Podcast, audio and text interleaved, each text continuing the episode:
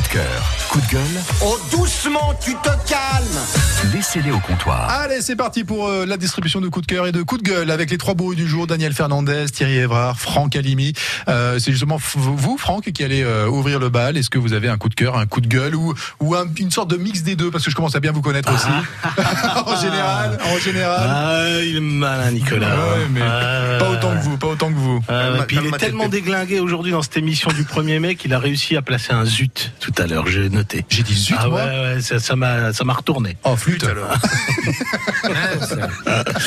Ouais, en fait, euh, j'ai un coup de cœur euh, qui, qui découle d'un coup de gueule. Ah. Et, donc en fait c'est euh, le 8 mai prochain, donc déjà demain, après-demain et enfin jeudi, vendredi, samedi là, il y a Daniel Fernandez qui va jouer au bistrot de la Seine avec des superbes premières parties, Ouais. avec des trucs très étonnants, des bonnes surprises. Euh, et mais tu vas peut-être en parler, Daniel? Non, mais je crois que je, je voulais parler du 8 mai, mais vas-y, fais-le. Ah ben voilà, c'est ce Oh que là. j'allais faire. Ouais, Moi, je vas-y, parle du ouais. 8 mai. Ok. Et donc le 8 mai, c'est pour parler des copains.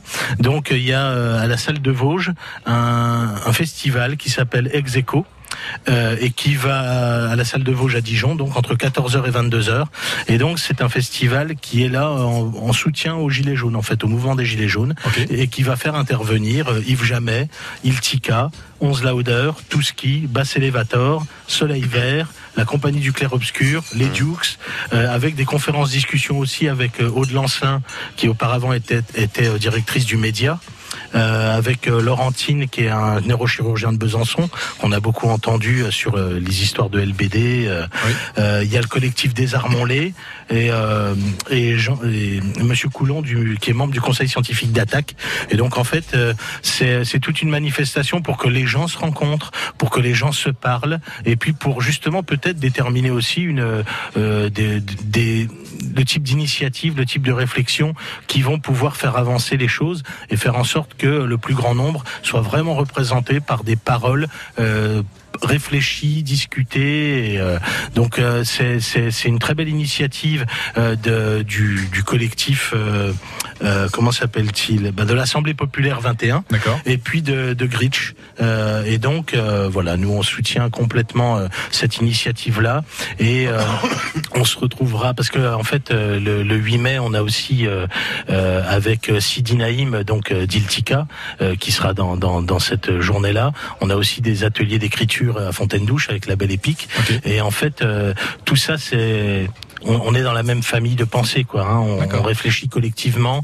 Et euh, moi, si j'ai pas été trop dans les mouvements euh, sur le terrain, euh, contrairement euh, à mes habitudes, je dirais que c'était aussi euh, pour pour laisser la place à, à d'autres et, et penser autrement et, dans la réflexion pour essayer de voir comment on pouvait faire avancer les choses d'une autre façon. Donc ce dont vous nous parlez, le festival Execo, ce sera mercredi prochain, le 8 mai, c'est Voilà. férié aussi, c'est à la salle de Vosges, à Voilà, Dijon. 14h, 22h, et c'est très très peu cher pour pour rentrer et voir à la fois des bons artistes et des bonnes des bonnes discussions et des bons débats. Bah au moins pour Yves Jamais quoi. Puis pour les Dukes Bah, aussi, euh, qu'on connaît voilà, tous les- euh, tous les copains qui jouent ouais. et qui euh, et qui s'engagent et qui ont un véritable engagement, euh, euh, ce qui j'espère aussi fera taire certains qui disent que les intermittents du spectacle sont pas beaucoup vus dans les mouvements de gilets jaunes, mais pour beaucoup d'entre eux, ils y sont souvent à titre anonyme. Merci Franck. Avec plaisir.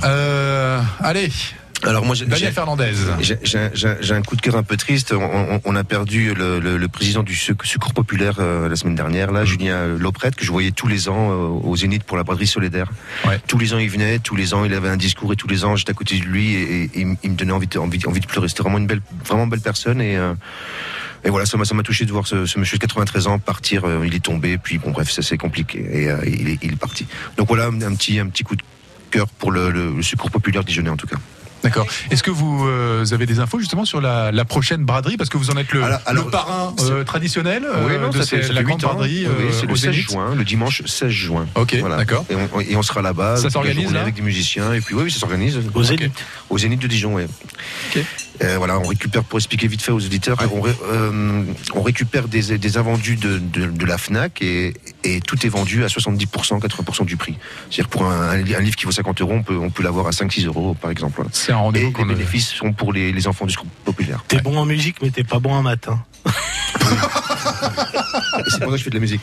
Pourtant, il paraît que la les, les mathématiques sont une sorte de, de musique et inversement. L'harmonie. Ouais. Ah oui. Ouais. Euh, merci pour ce, ce coup de cœur alors et ce, et ce clin d'œil. Donc, euh, merci beaucoup, Daniel. Thierry Évrard, Coup de gueule. qu'est-ce qui vous sert un coup de gueule Coup de gueule et Oh coup là de cœur. Ok, allez-y. Bah, coup de gueule déjà, euh, on avait notre copain du pop art là qui est qui était euh, dans la maison. Là. Alors, oui, vous, vous êtes arrivé en même temps. Jean-Bernard Jacques euh, Ouais. du, euh, du Pop Art est arrivé en même temps que les Bourrus. C'est pour ça que vous êtes croisés dans les couloirs de Ouais, France Bleu Bourgogne. ouais, ouais, ouais, ouais. Et euh, aujourd'hui, il a interdit, il a été interdit par l'inspection du travail d'ouvrir euh, euh, son lieu, hein, son, son lieu de ren- son lieu de. Bah, c'est- c'est- C'est-à-dire que euh, Hmm. le 1er mai, on ne doit pas ouvrir sauf Ah, nécessité ouais. de service. Voilà, c'est Voilà. pas. Mais pas lui, moi, je, pense que je pense à l'époque où on est là, faut arrêter ça. En plus, menacer quand même 15 000 euros d'amende, quand même, on, on y va fort, quoi. Moi, je trouve que euh, c'est dommage. Alors en fait, ça fait C'est- 750 euros euh, d'amende par euh, salarié par présent ce jour-là. Voilà. Donc, non mais euh, lui, s'il veut travailler, il peut même pas. Ouais. Donc euh, moi, je trouve quand même que bon, le- on pourrait quand même être un peu plus tolérant là-dessus. Après, chacun choisir. euh, bourrus C'est vu, je me tire Ouais, merci euh, Lionel, il nous écoute depuis, euh, depuis le fond du bar depuis tout à l'heure. Merci à bientôt Lionel. Donc euh, voilà, c'est un peu un coup de gueule. J'ai un peu de tolérance, un peu laissons un peu le choix aux gens. Euh, quand on a une affaire, c'est pas compliqué. Euh, voilà. Ouais, mais petit- Qu'en pensent les salariés?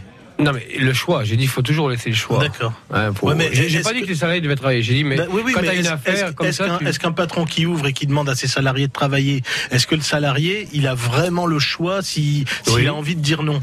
Bien Est-ce que sûr. tu penses Non, tu, Bien tu sûr, crois mais si, mais si. mais Ah, si. y a- Dans certaines entreprises peut-être, mais est-ce que ça doit être dérogatoire? C'est une vraie question, ça. C'est dérogatoire. euh, les, les...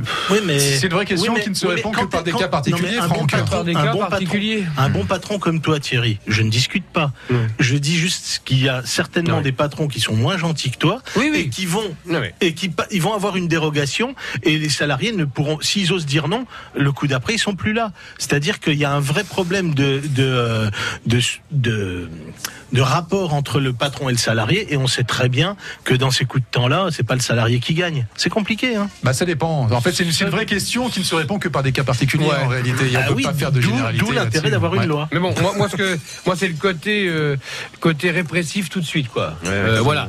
C'est ça qui me. Après, tu as raison sur le, le fond, mais le côté répressif tout de suite, on est là. allez, euh, on va, on va punir, si, comme si c'était Ouais. un mauvais patron. On le connaît, on sait, on sait comment est sa, maison.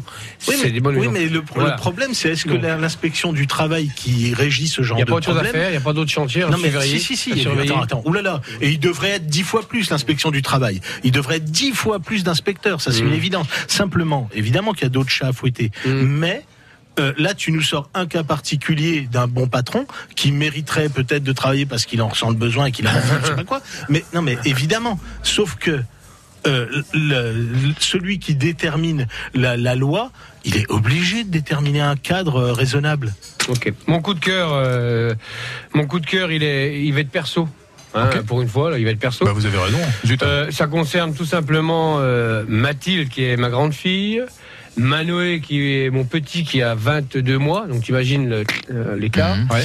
et la maman de Manoé, voilà, qui sont euh, des êtres chers, qui sont, euh, quand il y a le soleil et quand on voit euh, tous ces êtres qui vous aiment, et moi je les aime aussi énormément, donc euh, je dis euh, vive la famille, vive, euh, vive les proches. De temps en temps, ça fait du bien. Ouais. Et on est content qu'ils soient là. Ouais. Et c'est agréable de pouvoir Et là, elle nous écoute, Mathilde, tout Et, ça. et se rassembler un jour férié comme ça, ça peut être agréable. En Tout famille, fait, du coup, on n'est pas forcément obligé de bosser, oui, quoi, du oui, coup. Oui, tout à fait. Voilà, donc c'est, je leur envoie un gros coup de cœur. Ok. Voilà. Eh ben, partagez. On se connaît pas, mais euh, salut la famille. Merci beaucoup. Quelque chose d'autre à rajouter, Thierry, Daniel, tout va bien? Eh ben, euh, On va aller voir. venez, venez voir Daniel Fernandez jeudi, vendredi, samedi au bistrot de la Seine, euh, parce que ça va être trois soirées formidables avec beaucoup d'amour, d'humanité, de partage, des invités.